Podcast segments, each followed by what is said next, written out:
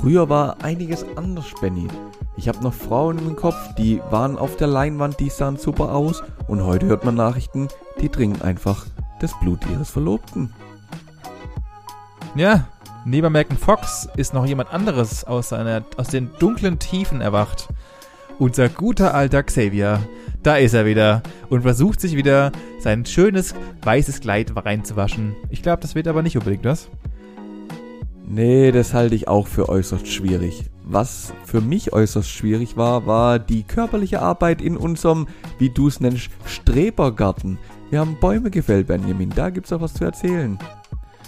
Ja, währenddessen du Bäume fällen warst, habe ich mich mal wieder mit meinem Auto beschäftigt und irgendwie habe ich einen neuen Platz für Penner geschaffen. Ich glaube, ähm, falls jemand noch einen Schlafplatz sucht, ich hätte jetzt einen.